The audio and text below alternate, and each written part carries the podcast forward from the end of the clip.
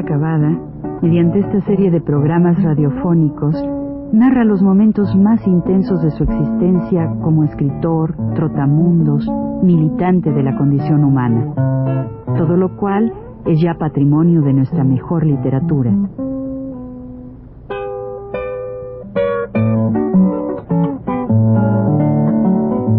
Con ustedes, Juan de la Cabada. Buenas tardes. La vez anterior ya vieron ustedes qué eficaces fueron las gestiones de Pepe para la cosa de mi viaje a Estados Unidos. Pero fue tan rápido además de eso, ¿no? Porque estas cosas estoy contando pasan así en momentos rápidos, ¿no? Uno está allí, eh, sale de la, de la, del, hospital muy rápidamente, está unas dos semanas allá, pero la cosa se va muy rápido. Yo no tengo tiempo ni de avisar siquiera de mi enfermedad a, a, a, a educación, es decir, a darle cuenta al señor mm, Torres Bodet, ¿no? De mi enfermedad, pues, eh, todo el mundo lo sabe, además, ¿no? Yo estoy allí. Y cuando salgo, pues hasta me extraña, porque el primo Comesaña me dice, me ve y me dice, caramba, ¿cómo estás, Juan? Hay milagros todavía.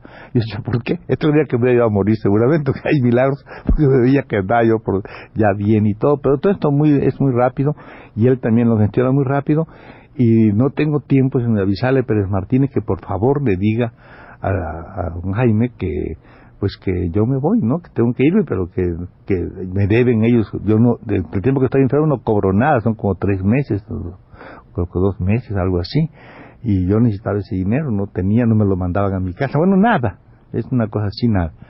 Y bueno, ya, pero yo me voy, y por cierto, mandaron un avión como es natural en aquel tiempo a Nueva York, con el puesto y esa cuestión. Este, las aventuras me voy a contarlas mucho porque tardé como un día y pico, porque era la época de la, de, acababa de terminar la guerra y siempre habían cosas de trámites en, en, Dallas y eh, después en, en, este, en Filadelfia, etcétera, ¿no? Al por fin llego a Nueva York, muy bien. Yo, pues, claro, este, la cosa es que hay esta pérdida de un suéter, ¿no? Pues me un suéter. Yo llego a la casa y digo, en mi suéter, me lo mandó, me perdió, le digo a, Leonora que estaba ahí, no te preocupes, ahí te lo traigo. Y efectivamente siento una caja con el suéter que me he yo en el avión. Así es la cosa, ¿no? Otras cosas se pierden allá, eh, más importantes que eso. Pero bueno, ahí estuve y claro, pues no, no este bueno, la cosa es el idioma, una serie de problemas que tenía yo al principio. Y además así había recuerdos así, por ejemplo la aventura de dos cheques, ¿no? Que es uno, un cheque me lo dan ahí en educación. Y yo, como soy muy distraído, me lo meto aquí en la bolsa y se conoce que al llegar yo, al bajar de un camión, pierdo el cheque. Creo, cuando llego a mi casa con Leonora, mi cheque, mi cheque, mi cheque, y no lo encuentro. Eso aquí en México todavía. Y claro, no lo encuentro y ella está pues, desolada y yo también, pero yo no por el dinero, sino porque por la torpeza, por la estupidez, por por esta cosa que siempre pasa que uno es distraído, ¿no? Pero al día siguiente que voy a ver si por casualidad lo dejé en la oficina me dicen, mira, este, vaya a ver al señor Ortigosa, que él tiene noticias de ese cheque. Fue a ver al señor Ortigosa y dice, sí, aquí viene una maestra a decir que como no lo conoce a usted ni mucho menos, usted bajaba, lo vio a bajar y un muchachito recogió ese cheque de usted, ¿verdad? Y ella le dijo, mira muchacho, este, no, no, es, no a hacer nada, no lo puedes cobrar. ¿Por qué no vas y lo dejas en Hacienda? Ella le indicó, ¿verdad? Y ahí al señor le vamos a decir para que lo vaya a recoger a Hacienda y él te dará, te dará dinero. Ah, pues qué bueno, fui yo corriendo, efectivamente estaba el cheque. Pero la segunda señora que lo vio, pero eso no es nada porque le pasó a otro, a Emilio Abreu, una cosa más interesante con un cheque, él por ordenado, yo por no lo encontré, encontré una señora y eso, pero él por lo ordenado iba siempre a Tacubaya, eh, casi siempre a la misma hora, y le estaba tocando generalmente el mismo tren, porque los trenes tienen sus corridas especiales. Él siempre a tal hora, a tal hora todo, a toda la hora comida, a lo todo muy bien. Entonces perdió su cheque. Y al día siguiente, algo así, o dos días después, se sentó en el mismo asiento que siempre se sentaba.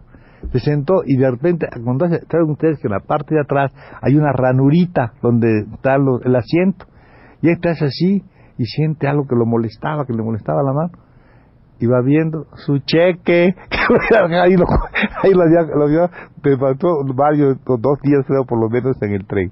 De manera que siempre nos pueden pasar a uno por una cosa, a otro por otra cosa, nos pueden siempre este, encontrar la solución de todas las cosas. Y a mí me vino muy bien haber encontrado ese cheque. Bueno, estábamos allí, acaba de llegar, platicaba yo con, con Leonora, muy contento y toda esa cosa, y empecé a, trabajar, irme al trabajo. Para esto escribía al señor Ortigosa de aquí, por favor, el dinero que yo había, que, que si no había dado mi, me baja, porque yo le dije al señor Pérez Martínez que le dije, me excusara con el señor, diciendo que pues que verbalmente, ¿no? Le, le la excusa y que mi renuncia, pero que mandara los, cuando menos los dos cheques que no me habían mandado, de los dos meses que estuve yo enfermo y de la ida y toda esa cosa. Bueno, entonces, este, bueno, yo esperé y de repente tuve noticia del señor que mandó una carta. Dígame, señor, como usted no vino a recoger el cheque, yo fui a ver al señor ministro y le dije, claro, lo que usted pedía, que se le mandaran a usted las cosas y que lo diéramos a usted de baja aquí, porque usted ya había mandado de palabra al señor ministro, que era de, de, gobernación, que era mi amigo Pérez Martín. Pero el señor eh, Torres Bodet dijo que, eso, que estos dos cheques de usted se devolvieran a Hacienda y que se diera usted de santos por ser usted quien era, que no lo consigna por abandono de empleo. Hazme el favor. es la burocracia andando, ¿verdad? Por eso, claro, muchas veces hay personas así que uno les tiene ningún respeto ni le queda ninguna buena memoria, aunque aunque la gente tenga buena memoria, ¿verdad? Pero esas cosas a mí me parece que no se hacen, ¿verdad? horribles. Las dos cosas que tuve con este amigo eran muy feas. Bueno, entonces este lo digo porque es así, así debe ser, así debe ser. Entonces ahí me quedé yo sin, bueno, dinero que yo le esperaba, pues siempre para empezar a chambear, porque como saben ustedes, no paga el mes y no pagan un poco después. Todas esas cosas cuando uno entra a trabajar a una cosa de estas, ¿no? Y bueno, ah, pero ahí nos aguantábamos nosotros y empecé yo, el primer día me parece que era muy bueno porque me pusieron a mí para que yo hiciera una cosa que se llama certificación de armas. Esas armas que en México ha hecho una certificación yo hacía las certificaciones, bueno, pues, ¿qué me importa, no? Pero yo no soy mecanógrafo, pero de todas maneras allí hacía yo esas, cosas, formas que se llenan ahí, bueno. Es horrendo, pero no importa. Entonces, este, pero el primer día sí estuvo muy bueno, porque ahí dan una hora para comer y yo tenía que ir y regresar al trabajo. O sea, salía a las 3, 4 de la tarde. Entonces iba a comer, a, a lunch que le llaman. Y yo pregunté así, y me dijeron que estaba en el, en el Sandwich Tower. Sandwich Tower. Yo pensé que era la traducción, la torre del sándwich, torre del sándwich. Y yo me subí, claro, 70 pisos, subí yo, ¿verdad? De veras, 70 tiene las, los lugares, en la calle Pine Street. Entonces subí y, y llegué allá hasta allá pregunté, no, no, es abajo, me dijeron, abajo en el basement, uh, todo todo hasta llegar al basement. Bueno, eh, di cuento esto porque no sé si alguna persona, eh, cómo le pasará a algún extranjero que llega a otro país y que no entiende absolutamente, muy poco, no entiende casi nada, ¿no? Entiendo muy poco porque lo que se lo que se estudia en los colegios de inglés y toda esa cosa no bueno sobre todo en la preparatoria pero no no no es porque no no hay no tiene hábito de oír. El hábito de oír lo más importante. Sabes escribir y lo puedes traducir pero oírlo es otra cosa, ¿verdad? Es otra cuestión, otro, otro fenómeno. Y yo pues no oía más que un ruido como un avispero, toda la cosa de avispero, aquel que me penetraba en los oídos, porque ahí hay mucha gente. Entonces bajamos a este sitio y sí, estaba lleno. Había un, un, una, una especie de, que dijeran, un mostrador circular que hay mucho en Estados Unidos, donde la gente está sentado en sillas altas, ¿no? Muy altas y parecen como una, una cosa rara, ya no son como personas, son como si fueran monos o, o, loros, algo así, por la, por la cosa de ponerse así de esta forma. A mí me da, yo no me quise sentar ahí de ninguna manera. Luego había unos compartimentos así, de cuatro personas, así, a, los lados, y había unas mesas, las que tenemos costumbre de sentarnos, las mesitas así de cuatro asientos allí, ¿verdad? Y yo naturalmente, como estaba lleno y el avispero aquel que decía, pues yo me senté en una de esas mesitas, ¿no? A esperar, nadie me hacía caso. Y yo estaba mirando así a dos personajes que estaban cerca de mí, en dos, dos compartimentos, uno acá y otro ahí, de los típicos clásicos, porque yo estaba en Wall Street, típicos clásicos de Wall Street, los típicos de Wall Street, que son unos individuos que, que son muy peinaditos, porque son lo que le llaman el, de cuello blanco, ¿no? Muy peinaditos y muy de Wall Street, muy de los que van a la bolsa, están esos personajes. Bueno, y no, no es que me cayeran mal ni nada, pero había una muchacha que estaban ellos estoy platicando con bromas, con ella estaba en otro asiento allá atrás. Y a mí me empezó a dar un coraje, un odio, ¿verdad? De la muchacha que estaba en cierta forma que ahora es muy frecuente, ahora no importa, porque ya esa, esa forma de sentarse y de ver piernas y todo, no pero en ese tiempo allá era raro eso, ¿no? no para mí. Entonces, y la, y la broma y la richi, jajaja, que yo no sé qué, perdí la cabeza. Y me levanto yo, ¿verdad? Y llego, ¡cállense! Le dijo así, le digo sobre la mesa, con un golpe aquí en la mesa. Y se quedaron ellos así, pero como pálidos.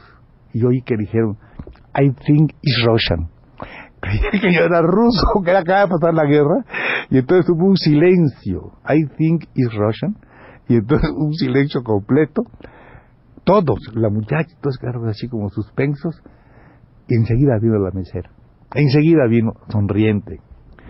Me I help you, sir? ¿Le puedo Entonces dice, pero yo no quería que ellos lo oyeran, porque yo decía, si oyen que soy mexicano, me pegan unas cuantas patadas, me dicen griser y me sacan de aquí mejor que yo hable así en voz baja y le dije a la mesera con el dedo que se fijara lo que le iba a decir yo, ¿no? Y le señalaba yo lo que hay. Entonces le dije, le dije así, combination sandwich, combination sandwich, ham and cheese please. Ella se rió y me trajo el sándwich esa cosa, y, pero desde ese que yo iba y venía, siempre se estableció una gran simpatía entre esta mesera, porque era, el ruidazo que se quedó, pero yo empecé, pero yo me sentía muy mal al rato, pero aquellos quedaron como mudos, decía, pero es posible que un sentimiento de inferioridad, que seguramente yo sentía aquí por el ruido, por no entender, me ha llevado a, a la cosa tan agresiva de querer golpear a dos individuos que están ahí sentados, pobrecitos. ¿eh? Es, eh, entonces, las personas que viajen así por lugar, a ellos les pasará algo así también cuando están en un lugar que no entienden nada, ¿verdad? Pero a mí me parece eso. Y pues así fue que esta vez allá fui ruso y otra vez fui también sueco. Luego lo contaré. Entonces, hasta la próxima vez. Muchas gracias. Buenas tardes.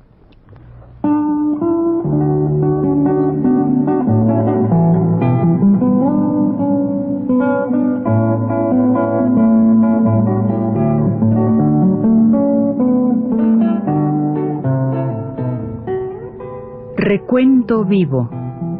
Mis décadas.